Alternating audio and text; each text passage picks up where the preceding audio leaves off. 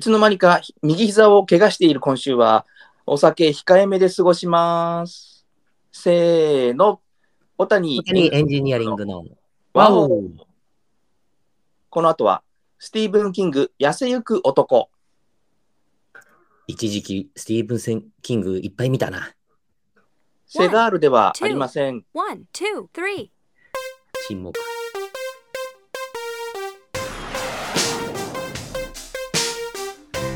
さあ、約1週間の潜伏期間、皆様、それぞれのアジトでいかがお過ごしだったでしょうか。小谷エンジニアリング、鎌倉ベースの小野でございます。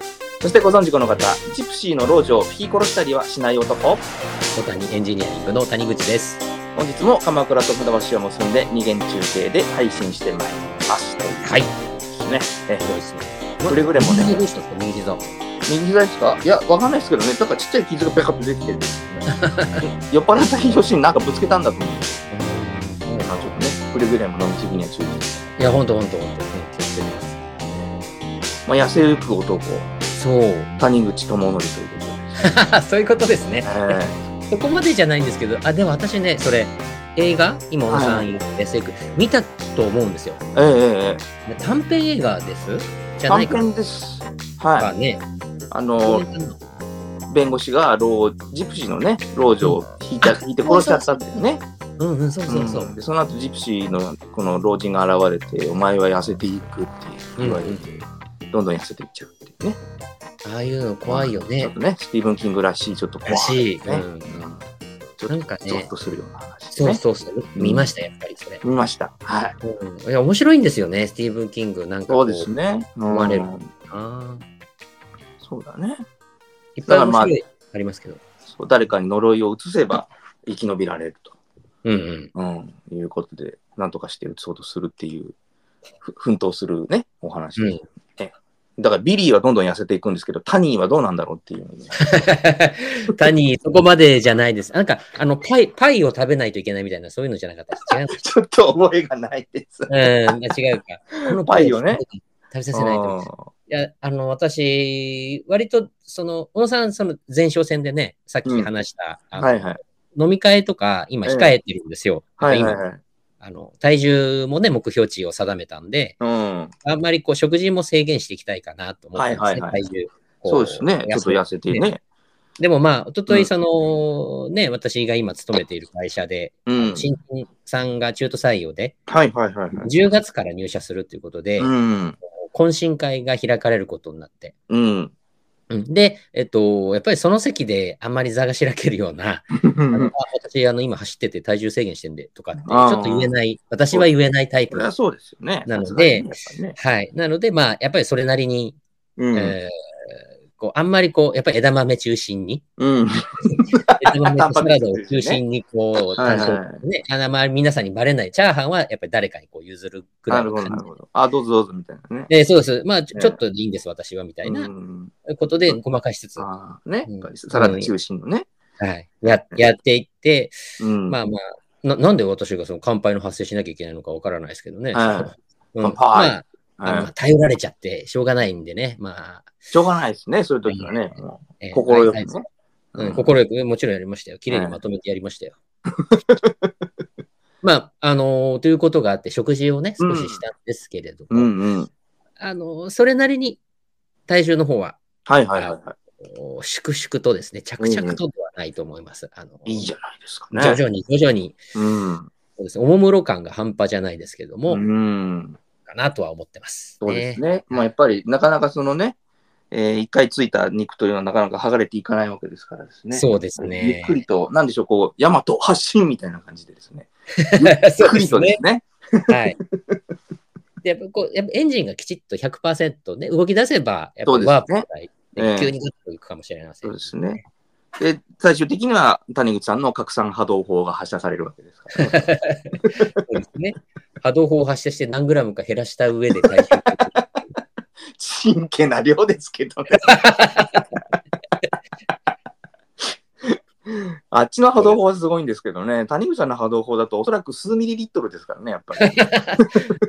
元気ないですからね、本当に。うんいつからか元気でもう、もうね、あの頃が懐かしいっていうこそとうででね、すよね。10代の頃 なんかね、何リットル出るんだろうっていうぐらいの、やっぱりねこ。すり倒してましたよね。そうですよね。摩擦熱で燃えるんじゃないかっていうぐらい、そうですキャンプ行ったら大変みたいな感じでしたけど。 そうなんですよね。もうもはや、あの今ってなんかしとかないと終わっちゃうんじゃないから、怖い、怖いからちょっと確認しとこうかなそうみでたすいな。ね。赤玉出ちゃうんじゃないかってありますよね、そうそう一回でね。コロンコロンっていうね。最後かっていう。 切ないですね、それ。そのパターン切ないな。ですね。なんか、最後からからってね。うん神よってなりますけど も。えー恐ろしいな。恐ろしい。まあちょっとね、その、ね、セクシーな話でいきますとですね、はいはいはい。お佐々木希さんがですね、うんインスタの方にですね、ちょっと、はいまあ、まあ、ぜ秋も深まってきたところでですね、やはりちょっと少しずつこう冬に向けたですね、うん。こうお洋服を着て、こう少しインスタに写真を上げておられたんですが、はい。まあ、ちょっとね、あの穴開きのニットで少しセクシーかなみたいな写真だったんですけどね。お誘ってます、うーん、誘ってますね。でもやっぱり、さすが佐々木のさんだなと思うのは、やっぱり美しいですね。やっぱりね。あー 当たり前なんですけどね。うん。ああ、だから別にその、うんそのあデザインニット自体はね、そんなうにセクシーなデザインじゃないんですけれども、やっぱり、こう、綺麗な顔しますよね、やっぱりね。そうですね。うんもう年齢いくつぐらいになったんですかね。いや、どうなんでしょう。でも30代後半なんじゃないですかね。あ、そうっすか。そんな適当なこと言ってますけどね。いやいやいやねうんねいや、なんか若くし、と結構年の差したあったのかなと思ってね。あうんのうねんうんうん。いや、でも渡部さんも結構言ってますからね、やっぱりね。うん。うん。いや、我々より上ですもんね。そうですよね。いや、もう、でも、でも、あの女優さんとしても、そのね、ママタレというか、バラエティタレントとしてもっていうか、まあ、どんなね、あの役もこなしちゃうような方ですからね。うん。うん、まあ、かなり、その、マルチパーパスっていうかね。そうですね。 うん、マルチパーパスってことは、つまり多目的ですけども、なるほどねこ。れだけ言いたかったっていう。はいはいはいはいはい。確かに。いや、でも本当に好きな写真だったんでね、ちょっとぜひ皆さんに見ていただきたいんで、ちょっと後で、いいんでしょうかね、載せて。 あげていて。リポストしとけばいいんじゃないあ、で、リポストですよ、もちろんね。あの、うん写真のある記事をね、リポストしておきますよ。見ていただいて。綺麗だよね、やっぱりね、本当ね。そうですね。まあちょっと見たいもんですね。そうですね。うん。とあと、その、先々週ですか取り上げた。前々回が前々前回ぐらいですかはい。全然前世みたいになりましたけど も。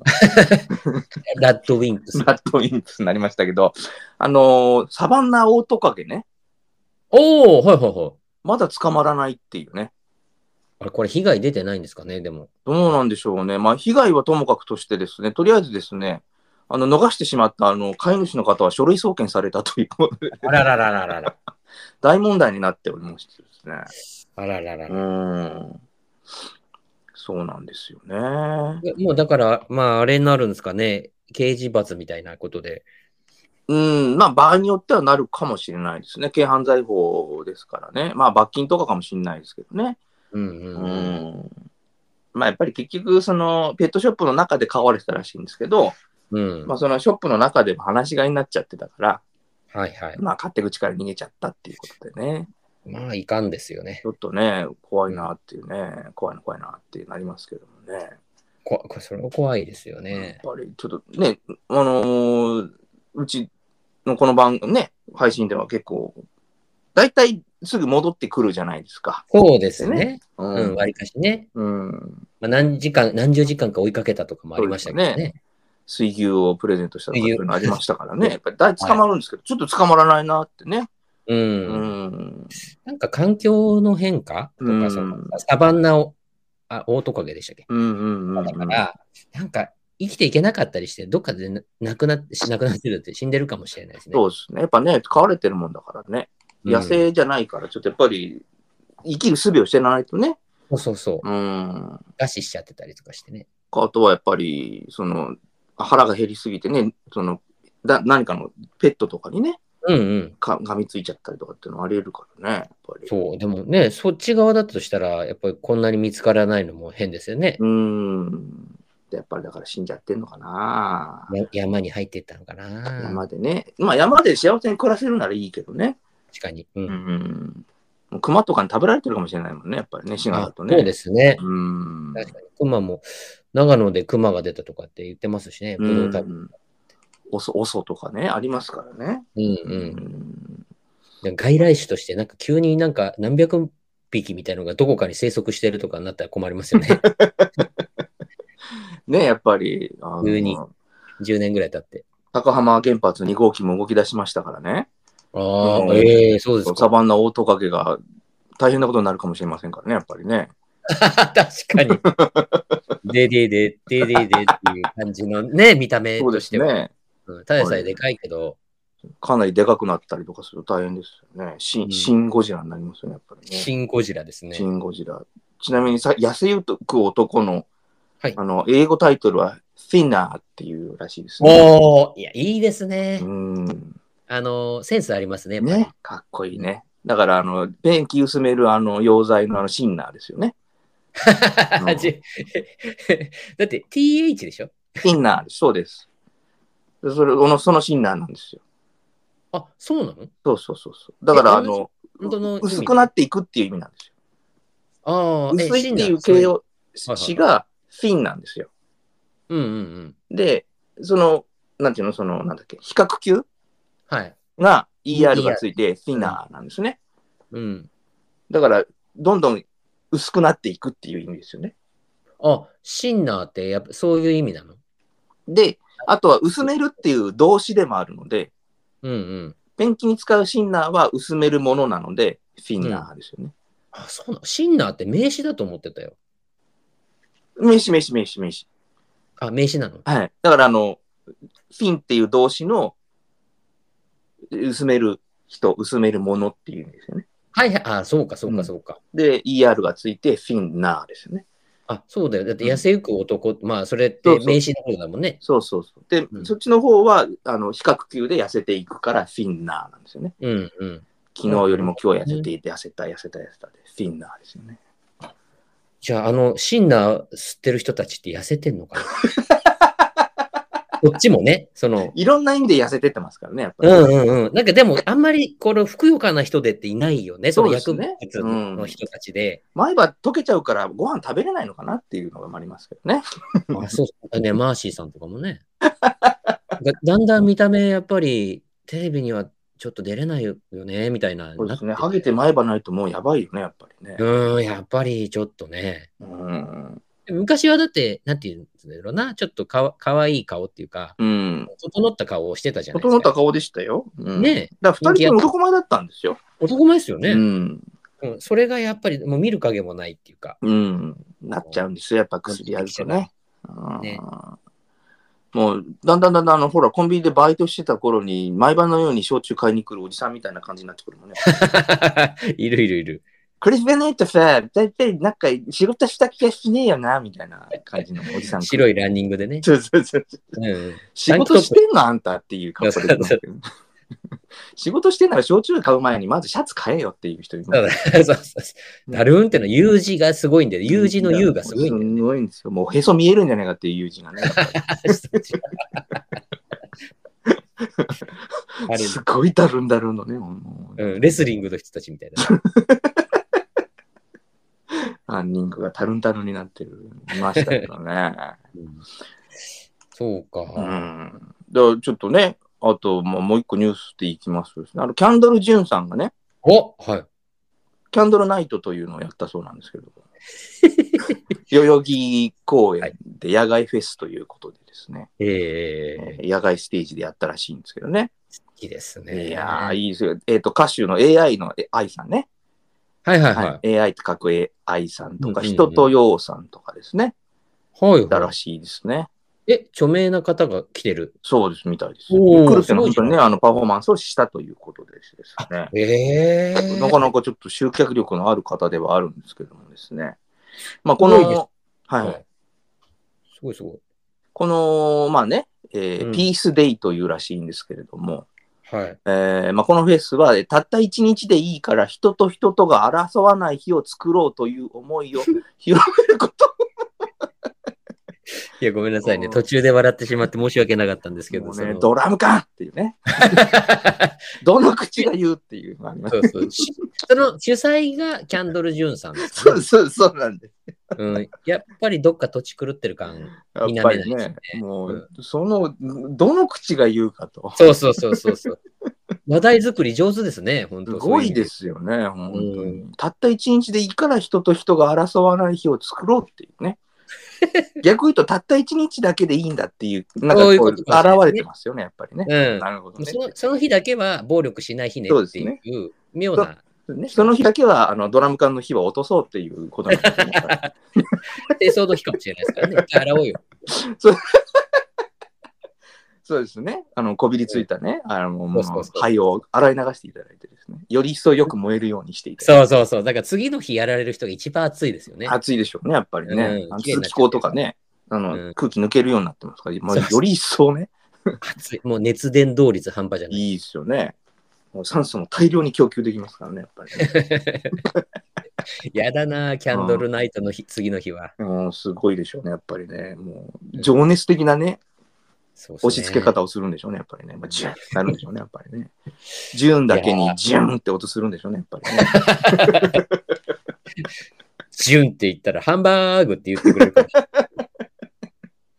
もう順って言ったらね、やっぱハンバーグさん出すし、まあ、あとはルールルルでもありますけれどもですね、あっちはあんまりこう情熱感はない。ないですね、やっぱり。ちょっとどっちかっていうと、ポワンとした感じですけども。はい。であと出店してる、まあ、そのね、えまあ、いろいろこう、ブランドというか、あれらしいんですけども、はい。まあ、サステナブルな生産方法にこだわるラムを使ったカクテルなどを提供するタンクローリーっうんうんていう、って書いてあってですね、はいはいはいくらサステナブルな生産方法にこだわってもさ、い。タンクロローリーいっぱいのラム飲んだら人生がサステナブルじゃなくなるよなと思って、 持続できないですそようね。確かうん全然なんかもうやる気になるじゃんと思ったら、そうじゃなくて、タンクローリーっていうお店が出店するらしくってですね。になるほどびね。っくりしましたね、やっぱりね。うん、確かに、そう、ねタンクローリーの部分、全然わからなかったですもんね、今。 ハテナが。うん。なるほど、なるほねど。タンクローリーというお店がそういうラムを使ったカクテルを提供するということのようですけどもね。最初、そう普通にスーッと読んでったらですね、タンクローリーでっていうのね。そうですね。えー もうね、来てくれたお客さん全員ベロンベロンになってもまだ足りないぐらいの大量の。いや、本当ですよ。うん。しかも出方ね、なんかこの脇っちょからこうシュッて出すのかなっていうのはね。そうでしょうね。タンクローリーっていうぐらいだから、やっぱりあのガソリンスタンドのあのビューンみたいなやつなんじゃないですかね。そうあそうのそノうそうズルついててね、やっぱり。ノズルの。微調難しそうですよね。うん。 もうカチャンって指取りが一回引いただけでなんか1リッターぐらいビョンって出そうですよね。これを飲めと、みたいな。そう勢いとかね。そううんそうそうそう。勢いありそうですもんね、やっぱね。まあ、なんせキャンドル・ジュンさんがね、やるわけですから、勢いもすごそうですよね、やっぱりね。そうですようね。んなんか趣旨がなっていう、なんかもう本当ギャグでやってんのかなっていう趣旨。いいですよね、キャンドルうんいいですよね面白いですよね。もう本当にこの矛盾がね、いいですよね。そうですね。なんかこうカオス感が。だからやっぱりそこについて、そういうところに魅力をあるのか感じたんじゃないですかね、あー元奥さんは。レイブパーティーみたいになってるんですかね、カオス感でいくとね、やっぱりね。レイレイブパーティー。レイブしちゃってるんでしょうかね、やっぱりね。このああ、なるほどね。もう夢見心地というか、高骨というはいはいはか、そういうパーティーなのかもしれないですね。そうですね。だから、それこそシナーっていう感じかもしれそなうい。ですね、フィンナーがもう、もうフィンナーじゃないものもいっぱいこう持ち込まれるかもしれないですよね、やっぱり。キャンドルにもう練り込まれてるかもしれないですよね。やっぱり ありがちですよね、そういうのなんか。 そのメキシコとかでありそうですもんね。ええあるんじゃないですか。もうなんか宗教儀式とかでありそうですよね。ありそう、うん、確かにね。あのすごい重低音が響き当たるあのでっかいスピーカーで ね、ドゥンドゥンドゥンみたいなんでね、みんなこうこう甲骨を踊るみたいなね。そうですよねうん。あのアフリカ系の、うんうん。民族とかではあの、この葉っぱを燃やして、この煙を吸いながらやるんだって言って、こそうそうう、なそんうか。トランス状態になるみたいなとかありそうですそよね。う。この花が咲いている下っ側のところに傷をつけた樹液がね、みたいなやつ。 消しじゃねえかみたいなのが。 この綿をね、っていうこの綿を紡ぐときだけ、なんでか知らないけど酔っ払うんだよね、なん ていう。綿、あ朝酔いしちゃうわ、みたいなのがねそうそうなんかね、すごい、そうですねこの矛盾に満ちたね。ありがたいですね。ええ我が番組のためにこう話題を提供話題し提てくれ供していただいてですね。るぐらいのあありがたいことですよ。りがたいことですね。なんなら私も本当に内閣改造よりこっちの方が大ニュースでした ね。まあ、おおむねね、なんはかい固まったみたいな話になってますけどそも、うそうそうそう。ですね。こっち興味ありますねう。ん、なんかこっちの方が面白いですよね、やっぱりね。面白いですね。何があったら人と洋さん来ちゃったんだろうみたいな感じしますけいど、や、ね。本当ですよ。あの、愛さんもね。うん。愛さんもね、大物アーティストですからね。そうですよ。その人たちだけで人呼べるのに。そうですね、うんう、ん。わざわざ来ちゃうっていうのがやっぱりね、あの、みんなあのペニスケースにやられてますね、やっぱ ね。耳につけてるね。 うん、そんなに興味あったかね。あるんでしょうね、やっぱり。ちょっと触らせてもらっていいですかみたい な。これダメですよ、みたいなね。すごい怒る。なんだ、来るんじゃなかった って言ってねなんだ、触らせてくれないんだ、みたいな。 これを触るということは男のものを触るのと一緒ですよ。みたいないや、あなたは入れてないじゃん、みたいなね。そうですね。うんあなたは耳から下げてるだけじゃん、みたいになりますけど。入れられたんですよねってね。逆に一時期は入れてました、みたいな感性もあり ます。おいにがっていうのね。これ結構な年代ものだったとしたら ね。そうですよね、やっぱり。もうちょっとい入れるものもししぼんできましたんでね、耳から下げることにしましたみたいなね、やっぱり。え誇張したいんですよね。そうですねきやっぱりね当時はこれぐらいありましたと。 そうですよね。もうすごいもんですよっていうね。なんならもうアフリカで言えば州長並みの大きさですよって いう。ジャポニカ学州長ですよっていう。懐かしいですね。えーね、40代に響くことも少しずつ言っていこうかなというところでうんうん。ジャポニカ学習帳、今見ないですも んね。大体キャンパスノートみたいなのしかも。そうです。ですね、小学校の低学年ぐらいですかね、ジャポニカってね。ジャポニカ、そう。理科とかね、わざわざ買って。うん。でもジャポニカもなんかもう最近使わないですね、まあ小学校もね。うん。 100均で買っちゃうしね、なんか。そうそうそうんう。100均でノート買ってるん別で。に何でもいいやみたいな。まあ、いい時代なんですけどね。うん。ようんかったですけどね。最初のページになんか豆知識みたいなの書いてあった。裏表、背表紙とか裏表紙みたいなところそねう。そうそうそう。はいはい、はいあれ結構面白いありましたね。懐かしい。懐かしい懐な。かしいですなぁ。うん。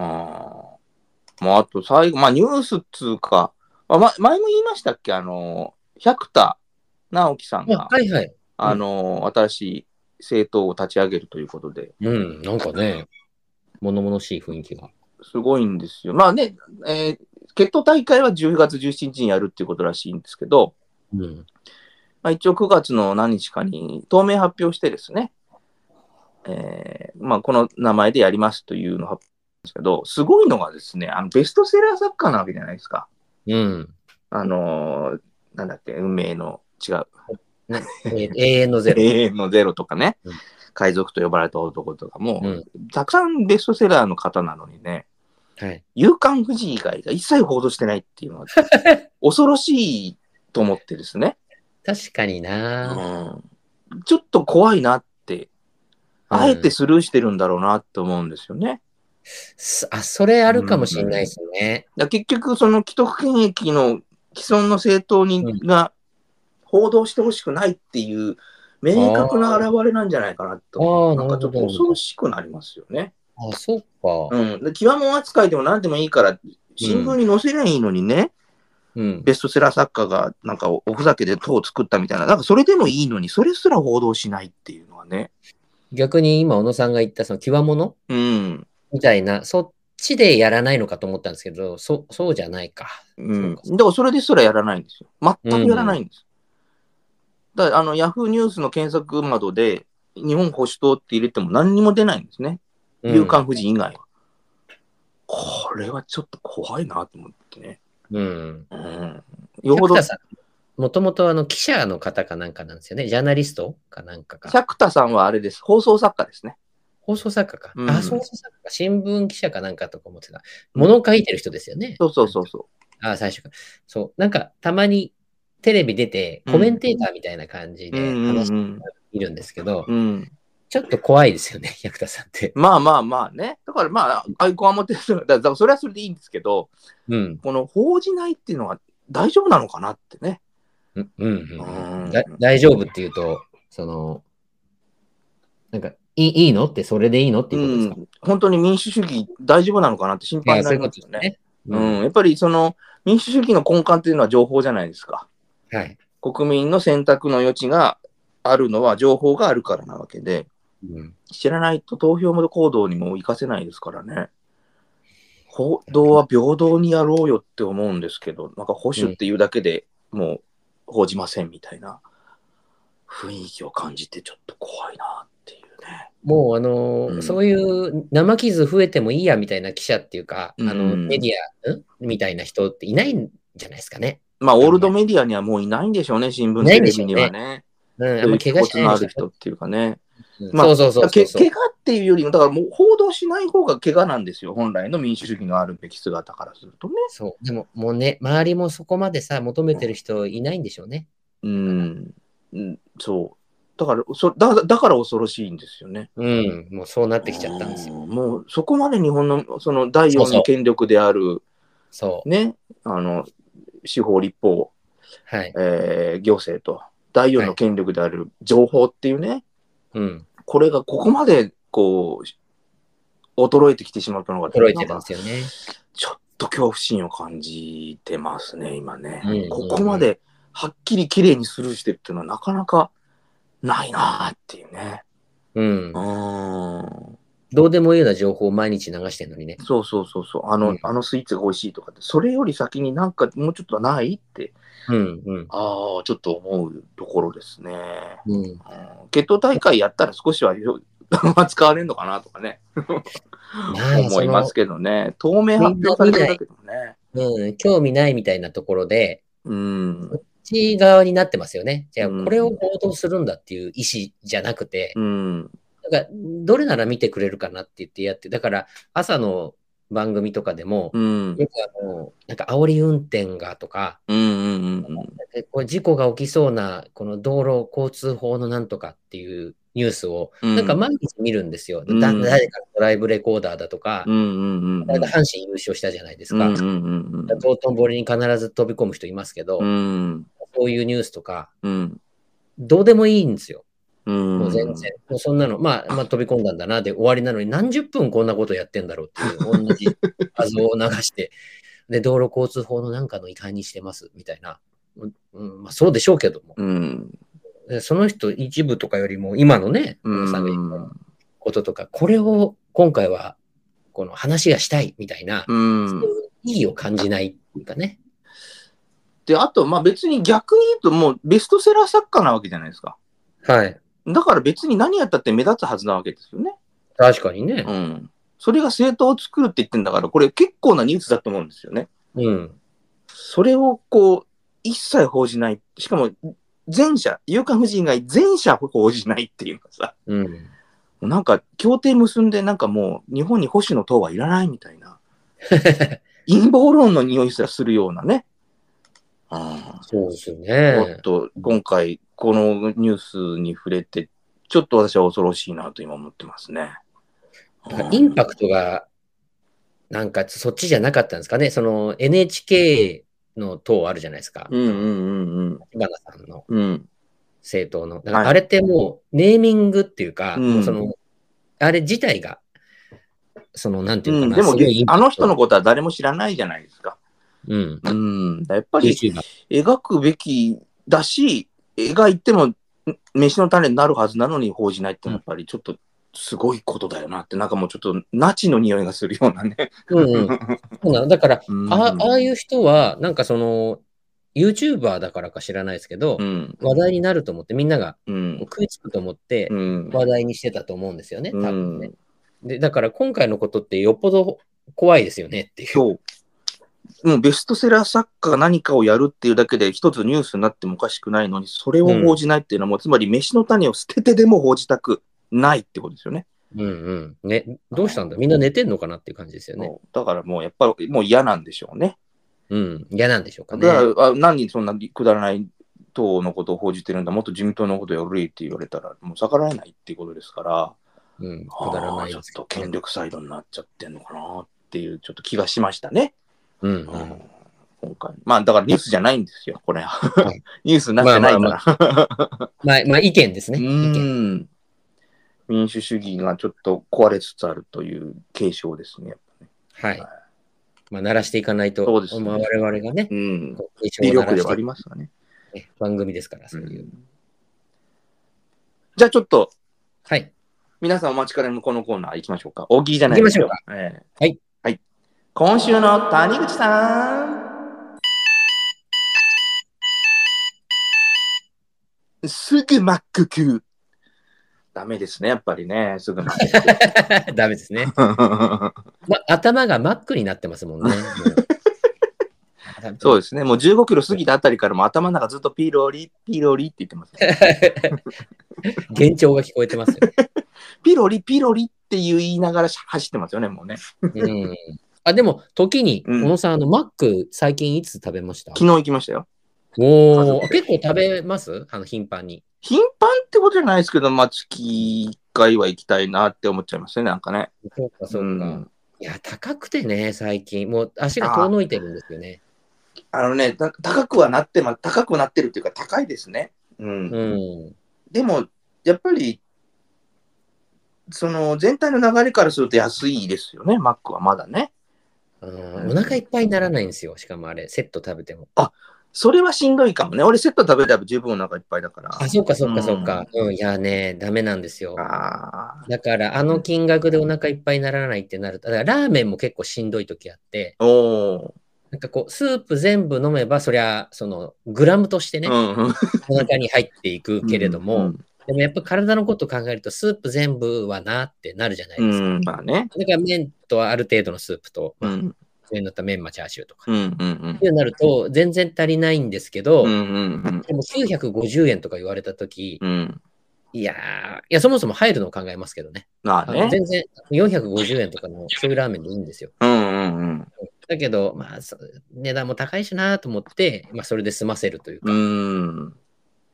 ていう感じになるんで、あんま外食ね、あのできるだけ、もう、まあ、好きやでいいんですよ。もし外食するとしたそうらいうことになっちゃうんですよね。はいうん、好きはもう美味しいしね、安いしね。うん、そうなんでですよ。うん、ででやっぱり、あのー 子育ても最盛期になってきてますから、うん、出てく金がね。そうですうね。ん、いろいろと。やっぱりね。まあ、その外回りの仕事の人は、まあ、なおのこと大変よね。俺なんかカップ麺で済ませば150円で済むけどさ。うんうん。ただね、谷口さんはね、あの外回る仕事でもあるから、外そう、出先でなんかやっぱり食べようかなっていう時1000円超えてくるもんね。ね、コンビニでなんか買っても、うん。本当にお腹いっぱいにしようと思ったら、うん結構お金かかっちゃうじゃないですかかか。るかかる。うん。だからまあやっぱりそこもね、我慢しながら、おにぎりとあれにしとこうかな、そみたいなね。う。なんかしれっと上がってってますよね。しれっとやっねぱ、りこツナマヨネーズのおにあのパリパリおにぎりって大体110円だったじゃないですか。そうそうそう、うん。今もう130円ぐらいになってますもんね。もっといってるかな130円130円、40円ぐらいいってますよね。高いですね。うん、だから。しれっと上がってます。うん、しれっ本と当上がそってっうてんですよね。だから会計するとびっくりする時ありますよね。そうそう。値段見ないでさ、ちょいちょいちょいっつって取って、パってやったらさ、うん500円ぐらいかなと思ったら、あ、780円です。高っそうそうそうそうそ う。ね。ほまあ、ほぼ1000円っていうのは言い過ぎだけど、うん500円あるある。を大普きく通ほぼ超1000え円してるたとねりしますよ。お弁当とおにぎりとかってすると。そうそうそう。お弁当もなんかね、ちょっとしたもんでも、なんかこれしか入ってないのに630円みたいなのそとうかあるじゃそなういですかそうそう。ちゃんとしたの買うとね、うん800円ぐらいするから。だったらこれ、ライス無料のラーメン屋行った方が良かったじゃんみたいになるもんね。そうそうそうそう。ねよっぽどマックだよっていうね。うんうんありすまあまあまあ、すいません。ちょっと何の話をしてるそんなねそうそう、マック、 マックをね、食べてないんですけど、うん。私はだかそうかそうか。らちょっとね、今週の谷口さんということで、ちょっと今週どうだったですか、今週はですね、えー、と、まず体重から発表をします行きまと、しょえー、と、67.3ですね。う。400グラム。うん、ちょっとだけ。うん。まあ、徐々に徐々にといいじゃないですか。いう感じで、えで、えー、と、今のところですね、え。はいはい。走ってるのが多分95キロぐらいだと思うんですよね。あ、えっ、と、今まで合算してってことですね。合算した、ははいいはいはい距離はう、ん。95キロったらずいぶん行きましたね。ずいぶん来ました。 95キロってもう半分じゃないですか。そうですね。せ正確には96.8キロでしたね。ええすごい。昨日、今日も一応20キロずつはいはいはいはい。やっぱりこう、一回、うんあ、小野さん、この間言いましたっけ私、あの、夜、うん。あの、夜というか、夕方から、うん。あのーもう仕事終わってすぐ走り始めた。一回テレワークの日があって、うんうんうんうん。もうほんと6時でもう上がって、うん。そのまますぐ着替えて、うんもう、えー出たんですよ。はいはいはい。ちょっと外まだ薄明るいうんけ、ど、もう今の時期って暗くなるじゃないですか、はいはいすぐ。私、目がもうだいぶ、言ってましたね。ね、うん良くないんで、うんうん。あの足元何があるか分かんなくて、こわ、こわごわ走ってて。そうですね。人とすれ違うのでも足ぐねる人そがうそうね。そうそうそう。なんか変なもん。ん踏んだら必ずグレーに出ますからね、やっぱりね。はいそうそうそう。はいで、なんかこう、また足をね、うこうねん。捻挫というか、こう、引っ掛けても嫌だし、うんうんと思って、その恐怖で走るのが嫌だったので、うん。うん。まあ、その時でも、なんとか10キロ走ったんですよ。ほだから、こう、かさ増しが割と今週うはできていほて、えっ、と、96.8までは行きましたうね。うん。なんで、いいペースなんじゃないかなとは思ってますごいペーは超ハイペースじゃないですか。なんかそのうち挫折しそうな勢いですけれどもですね。 あここまで来て。先週後だって20、先週スタートですもんね。先週スタートです。先週スタートで、 20キロぐらいあったでしょうん、30キロぐらいは走って30た。キロあ、30キロか。ね20の10キロか。そうですね。はい。 60キロ走ってるわけじゃないですか。そうですね。同日で20キロずつ走った感じ。 40、うん、そうですね。うん。それ以外に平日で20キロ走ったと。うん、ちょっとずつ走ったのと、あ一回その10キロうん。まとめて走ったのがはい入ったんで、すごいハイペースですね。うん、だから来週、その、うんまあ、10キロまたどこかで走れるようなことがあれば、うん。そんな時間が取れたとすると、かなり、まあ、楽になってくるかなとは思うそうんでですすけどね。ね。もう、今来週末と、はい。その次。そうですね。が、まあ、終了までの最後の土日とはい。いうことです4回、まだ、うんあ4明日もでも一応いやお休みじゃない、ね。うんシルバーウィークなんで、なんか明日、はいもうは一い回で20でプラスしとけば、 1、2、3、4、5だから、はい100キロで、あもうじゃああと4キロですね。3キロか。ってことですね。うんうんうんまあ、20ぴったし20キロずつ走ればね、そうですね。明日と土日があと 4, 4回来るから、はい。 1、2、3、4、5でかける20だから、100キロですよね。そうですね。どうもうあと100足すと96.8だったら、もうあと3キロってことですもんね。おい素晴らしい、だハイペースじゃないですかね。ちょっと見えてきましたよねっていう。うん、月内この通り道もう行けちゃうんじゃないかぐらいのね、そうなんですよ。ね10だか月ら8日を待たずみたいな。また平日どっかでボーナスポイントみたいにこう、うん増やせれば、少しずつまた楽になっていくかでらし。ょうね。うん、 18、23、24、30。これで4日ですからね。はい。ああ、ちょっとギリ月内行くか行かないかぐらいのハイペースですね。そうそう、そうなんです。うん。素晴らしいじゃないですか。だったら1週間もうちょっとよ予備ができたというところですね。ほそぼうでね。すね。うんうん。まあ何か、その雨が降ったり、天気が良くなければそ、れもありますからね。ええ、うん走れないんで、そういうことがもしあっても、うん。少し、えー余裕があるかなっていう感じですそうねで。すね。まあ、あの、10月も下旬になってくると台風がね、増えていきますからね。はい。それまでに一回ちょっとガッとやっといた方がいいでしょうね。そうですまあ、ね。下旬だってもうよ8日で終わりなんですけども。うんうんうん。うん。ん。すごい。前回も。うんうん、小野さんとお話ししましたけど、やっぱうんり脱水症状、あの、うんあの気をつけまあ、て全、くそれですね。うんうん熱中症ね。うんうん朝早く走ることにしてるんで、うん。けどやっぱりこう、ゴール間際って、もうだいぶ日が、だいぶと言っても、どうでしょう、8時ぐらいですか、うんまあそうかうん。だから、、明るくなってきちゃって、うん。気温も上がってくるんで、なんかまだ今暑いじゃないですそかう。ですね。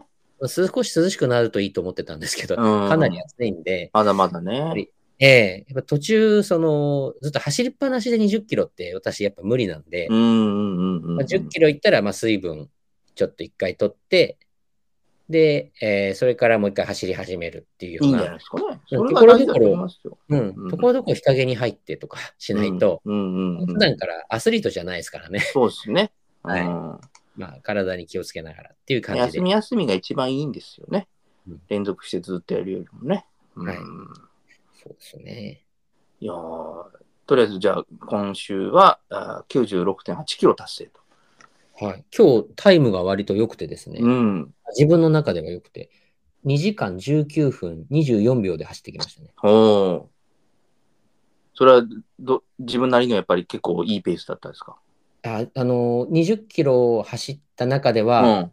あの、コンスタントに走れたなと思ったんで、うん。だいたいやっぱり1時間、あなんだろうな、10キロ走るときは、うん。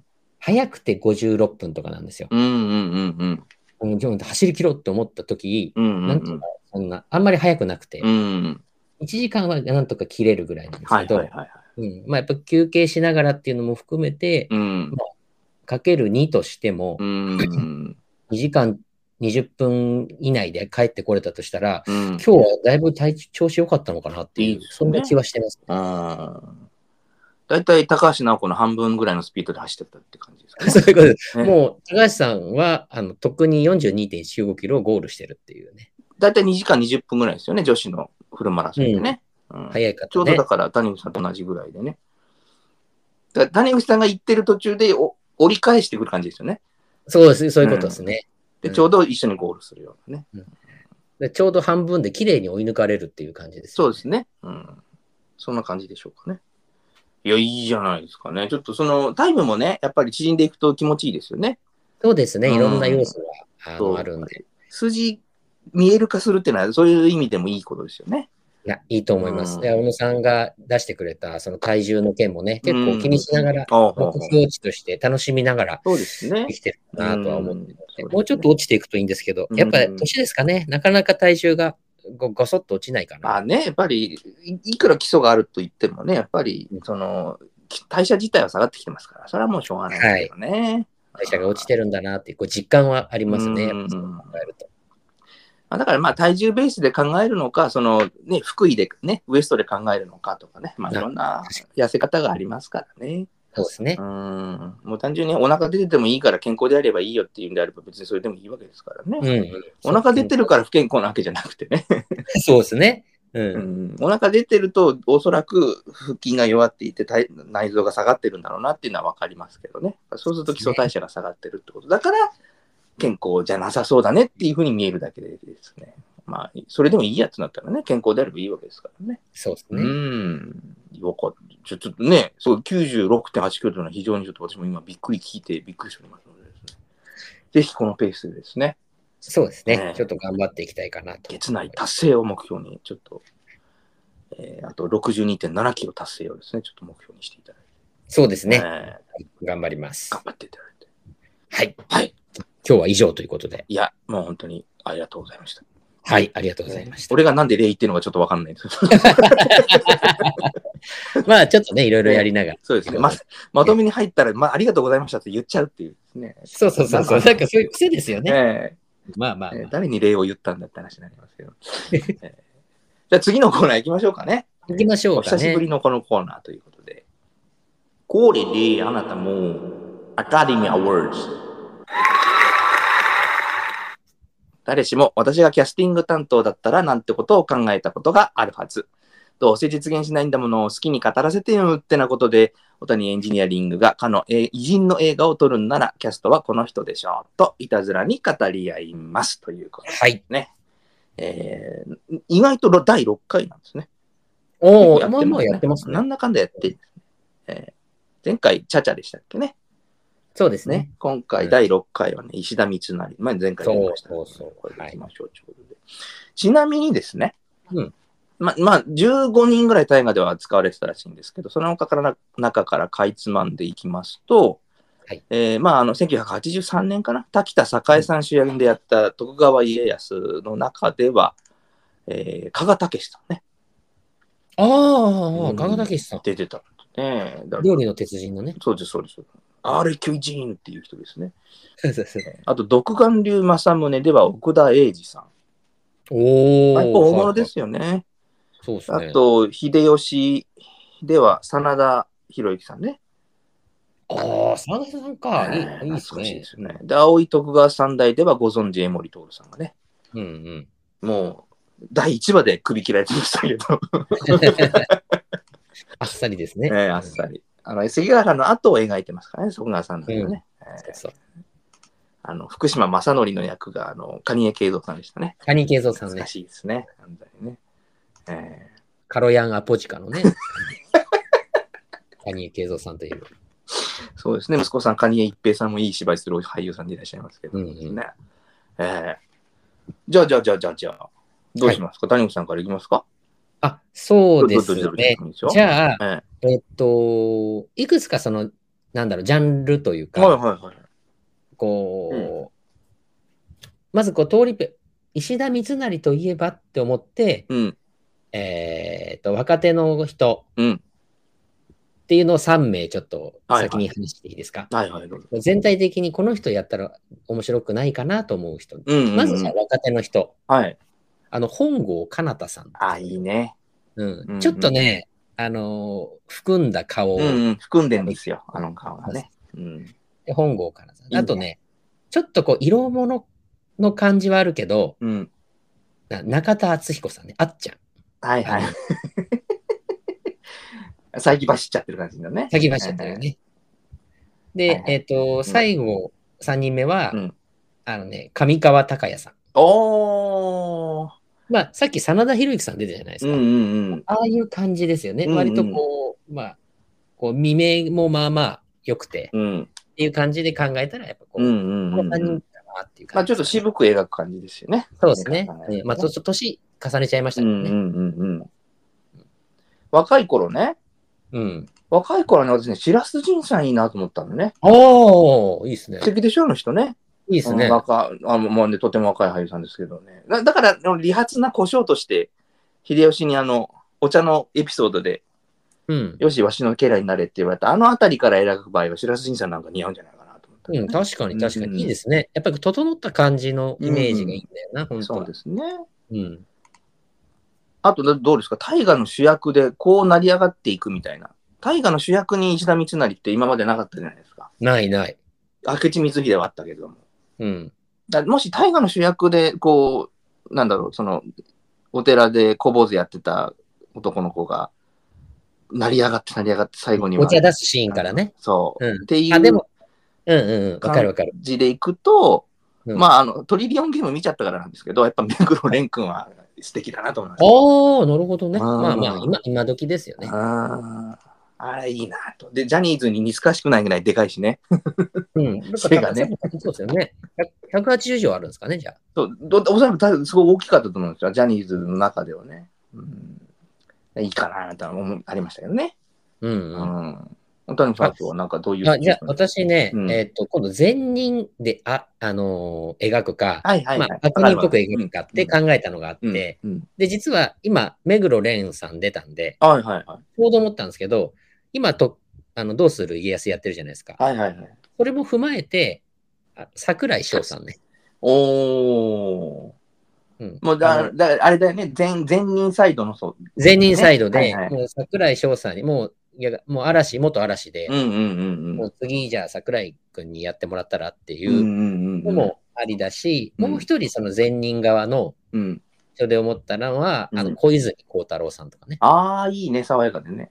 爽やかな感じ。うん、そうそうう。ん爽やか系で、うんまあ、この二人ぐらいですかね。なるほどねうん。はいはいはいはい。まあ、おそらくその二人もちょうど晩年ぐらいの年だと思うんですよね。そうですね。今ものう、年代がね振り振られるところのうん。年齢。そうそう。で、だからその晩年あたりでっていうので、もう年齢そのままみたいな。で、まあ優秀なんだけれども実直すぎてっていうね、うんこう豊臣家を思うあまりにこの関ヶ原に突っ込んでってしまったみたいな。ん行くと、あのね、高橋一生さんね、おー、なるほどね。岡田義則さんとかね。いいよね。岡田義則さん。うん。岡田義則さん、どんな人だったかな。ちょっとググってみてください。あと、田中圭さんとかいいかなと思うんですよね。田中圭さんうね。ん。もうちょっとすごく、普段は実直で真面目で頑張るんだけれども、うんうん頑張りが過ぎちゃうっていうかね。うんそうですね。うん高橋一生さんとか時代劇合いそうだ時代な。劇ね。あ、ちょんまげ似合うんですよ、あの人ね。うん。あ、なんあれ、前出てましたね。あのね、結構侍に出てたんですよ。 まあ、いろいろ出てるけどね。あれに出てたな。あの、岡田くんがやってた、私が好きな、なんだっけ。関ヶ原ね。あ関ヶ原でしたっけね。岡田君関ヶ原でしょ三成の役でね。あ、ごめんごめん。えっとね、岡田くんの大河で、だー、軍師官兵衛ね。そうそうそうそう、軍師官兵衛の中の、出てたんだ。うん、役うん役で高橋一生さん出てたうなーっん。て、よく思い出してくれましたね。そうそう。はいあと、じゃあ、私の方で、あの、うん悪人、悪人サイドね悪。人系つらつらつらって3人じゃあ言いますね。はいはいはい はい。えっと、まず、がもう完全悪人で、あの、木下ほうかさ んね。悪人だ。うん。あと、高島正信さんね。おー、あ、いいね。うんで、あと、ユースケ・サンタマリアさんね。ああ。うんうんまあ、癖がい。強いっていうのはあるんですけど、うんまあ、あの、高島正信さんなんかは整ってんだけど、癖出していく人だから、うん、癖がね、すごいんですこの人、本当に悪い人な、まあ、なんか、ね、一部、本当に悪い人な可能性もあ るけど、 あの、そうそう、心の中、本当はドロドロなんじゃないかっていうような、正信さんの方ね。正信さんですね、はいは正いはい弘さんじゃなくて正弘さんじゃなくて、正弘さんも悪い役やったらすごい悪いができるから、そう、悪いんですけどね。いいですね。ほうかちゃんはちょっと怖い ところありますけど。怖い、うん、ちょっとね、あの、怖すぎるっていうか、 あれなんですけど、まあ、悪を完全に演じるなそうら、だね。うんうん私はね、完全悪サイドじゃないんですけども、はいちょっと狡猾な一面もあるよっていうので、私、この俳優さん好きなんですけどね、押成翔吾さんっていう方なんですけどね。あ何に出てる人ですかえっ、とね、まあ、最近の、ね、ドラマの方が多いと思います。我々を知ってる世代じゃない、もうちょっと後ですね。うんうんうんうんこの方はね、かっこいいんですよ。押成翔吾さんつってね。ああ、うんなるほどね。押成修吾さんね。あとね、もう一人はね、ちょっと、まあ、やっぱりちょっとこう、少し狡猾な感じのね、井浦新さんね。ああ、うんいいですね。。ちょっと好きかなって感じですね。昔はあの新ただったのにね、井そう浦です。新た。 ARATA ですね。はいうん、 ARATA ってなんか、あの、鈴木あぐりが昔持ってたレーシングチームみたいな名前 ですけど、オートバッあクりましスたねレーシングチームあぐりみたいな名前でしたけど、うん、懐かしいですこのね。後、この後ちょっとチームとミーティングしますってね。あ、どこ、田辺さんそんなとこですか他は。あ私、もうこんな感じです。そうですか。うんいやーちょっとね、なかなか選びにくいところなんですね。そうですね。井浦さんって結構いいですね。なんかね、井浦さんいいよね。うん。なんか、あなんだろうあんまり多くを語る役がない。うんうんうんうん。だから、それがいいなと思うんですけどね。やっぱり多くを語れなかったからこそ、その人望がないといううん言い伝えがに、に、こう、現実味が増してくるっていうと、やっぱりなんかちょっと井浦さんが一番あるかなそうですね。うんうんうん。あとはやっぱりこう若手ですよね。うん若手の人で、やっぱりこう演じ切らせるというかう、んうん最後うのんとこっていうと、まあ、小野さんが出してくれた白洲迅さんとかね、うん。まあ、目黒蓮さんなんかはまあ間違いない。うんだから、大河主役だったら、もう間違いなく目黒蓮君がもう若い頃から始まってずっとっていうのはね。後の人たちは、まあ、癖もあるし、うんあれなんですけど、ちょっと年上。うん。やっぱり晩年を描かせたらっていう感じなんでしょうね。だから、やっぱり関ヶ原なんですよね。そうですねう。ん関ヶ原で三条ヶ原でさらされる、その関ヶ原の8時間を描き切るみたいなやつだといいよね。年代的にはね。そうですねうん。いいんじゃないですかね。じゃあちょっとま、あれで、うんまあ、あの、そろそろい、い行きましょうかき。ますか。はい。じゃあ、あの、ドラムロール、スタートしますよ。はい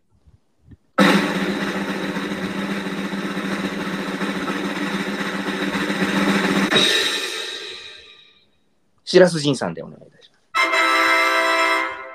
おめでとうございますやっぱ。り若くてっていうね、こう最初から描きたいですよね、彼でね。そうですね。うやんっぱ最初から描きたいですね、大河で。うん。うん。映画というかね。生まれた時からずっと描いていって、最後関ヶ原で終わるっていう。うん。もう戦国を生き抜いたみたいなね。聞いた瞬間、あ、いいねって思いましたからね。ねえやっぱちょっと平井さんはちょっと可愛らしくていいなってこと、そうです。ね。うんそうお茶の下りねね。。うん。いいと思いますね。はい。じゃあちょっと審査員特別賞ね。えー今度はあのー晩年と言いますか。お、わかりました。関ヶ原という映画を一本撮るのならといったところでですね、よろしいですかね。参ります。はい。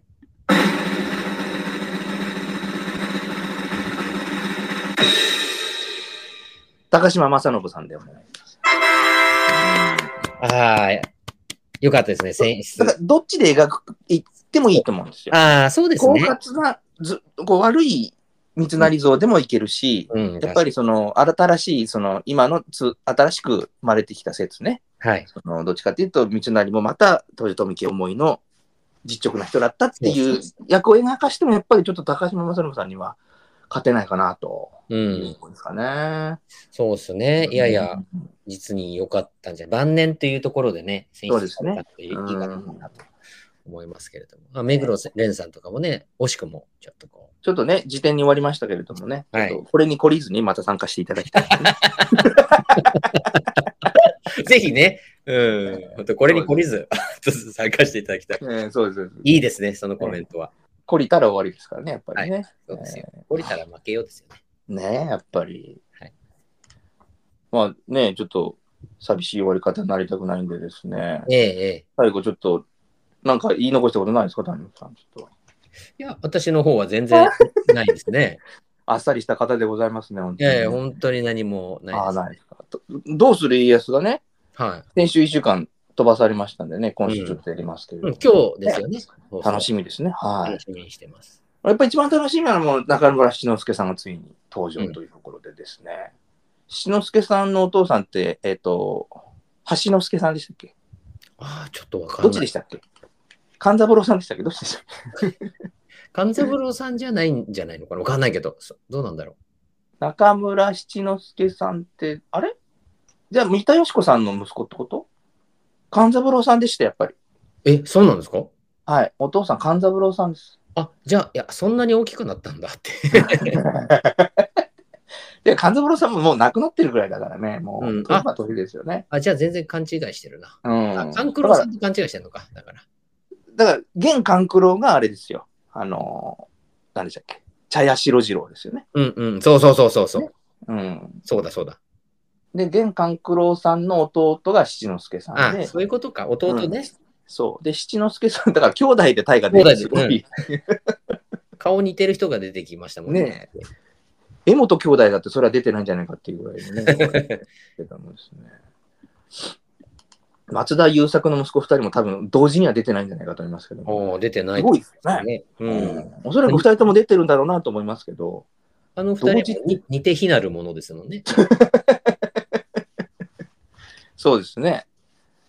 えこの七之助さん兄弟も全然似てないですよね。うん、うんおーな勘ん九か郎さんと七之助さそん、ね。こはかとなくやっぱりでもなんか似てる。うんそのなんだ松田優作さんの息子も同じだけど、はいはいはい言。われてみればどっかやっぱり一緒だよねってなるけど、うん。ぱっと見なんか同じかっていうとちょっと違うっていうかねち。ょっとね。うん。ただ、お父さんを見ると、あ、確かにこの人の息子だろうなああ、そうそうそうそう。二人ともね。そういうことですよね。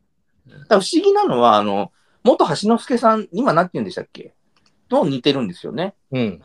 あの、中村橋之助さん。うん。橋之助さんってだっけなんて言うんだっけ今、今なんておっしゃるんだっけ ええー、ー、全然出てこないな。違うん志願さん、志願さん、志願さんね。ですか。うん。中村志願さんね。うんうん。そうそうそうそう。そう、志願さんにも似てんだよ。白次郎の方のあの、勘九郎さんがね。うん、似てる似てる。なんなら志願の息子でもおかしくないような感じなんですよ、ね。う似てるんだよね。んううん ん。ちょっと楽しみだなっていうね。そうですね。うん。まあそこがまあ今日の楽しみなとこ。ね、休み、まだ明日まで、うシんル。バーウィークっていうことで、ね。ありますから、ちょっとうん2回ぐらい見ちゃうかもしれないですね、録画してね。そうですね。あと、あのー、徳川家康の、ついに顎ひげが登場っていうね。おお、そうなんですか、うん。あで、あのー、次回予告でね、出てましたけども。ああ、しろ、あ見てなかったな。娘たちが似合わないって絶叫しましたけれども。はいはいはいはい。やっぱり、顎ひげはね、ないとね、やっぱり徳川家康はね。うんちうょんっ。とね。うん。あのー、津川雅彦さんのもう非常に立派な顎ひげでしたから、ね。そうですよね。似合ってますからね、あれも や。ってましたね。 まあ、あの人の場合、何の役でもなんとなく顎ひげがあるイメージでしたけども。確かに確かに。サラリーマン金太郎でも青ひげあったんじゃないかなと思いあまなんかね、あったような気しちゃいますよね、やっぱりね。ふん、 ふん、ふんってなりますからね。す。それ、それはただの広し。早かったですね。ただの仁については早い谷口さんですね、うん素晴らしい。見てましたよね。三浦、三浦理恵子さんでしたっけ三浦理恵子さんが絶妙にエロい感じだからいい。三浦理子さん、昔からエロいんですよね。そうですね昔からないけどね、本当に。うん。ちょっとね、今日楽しみですけどね、あの、はい。いやちょっと今日の楽しみとしてね。ね、あの、殿下のジンバウリを頂戴したいというあのシーンもそうそうそうそうございますね、はいやっぱりね。えーじゃあ、ちょうど60分経ったというところで、これで、おあお開きですかなんかそう寂ですねしくないですか大丈夫ですかえなんか本日はお開きでお願いしま泣きながらエンディング迎えるということでよろしいですかね、す。最終回じゃないですからね。 ご号泣の第84回。なんで84で泣くことがあるんだって。まあまあ著しい過渡期ですけど。 なんだエンディングは、なんだ最終回ではないんですか。もう号泣に次ぐ号泣ね。そうですね。終わるつもりはございません。あ、ないんですね。やっぱ全然ないね。終わらないですね。もう、ええ加減に1000回でいきたいと思います。そうですね。ね。 えーそれでは次回、お耳にかかるまで、和をない一週間をお過ごしください。さよなさよらな。ら。 Thank you.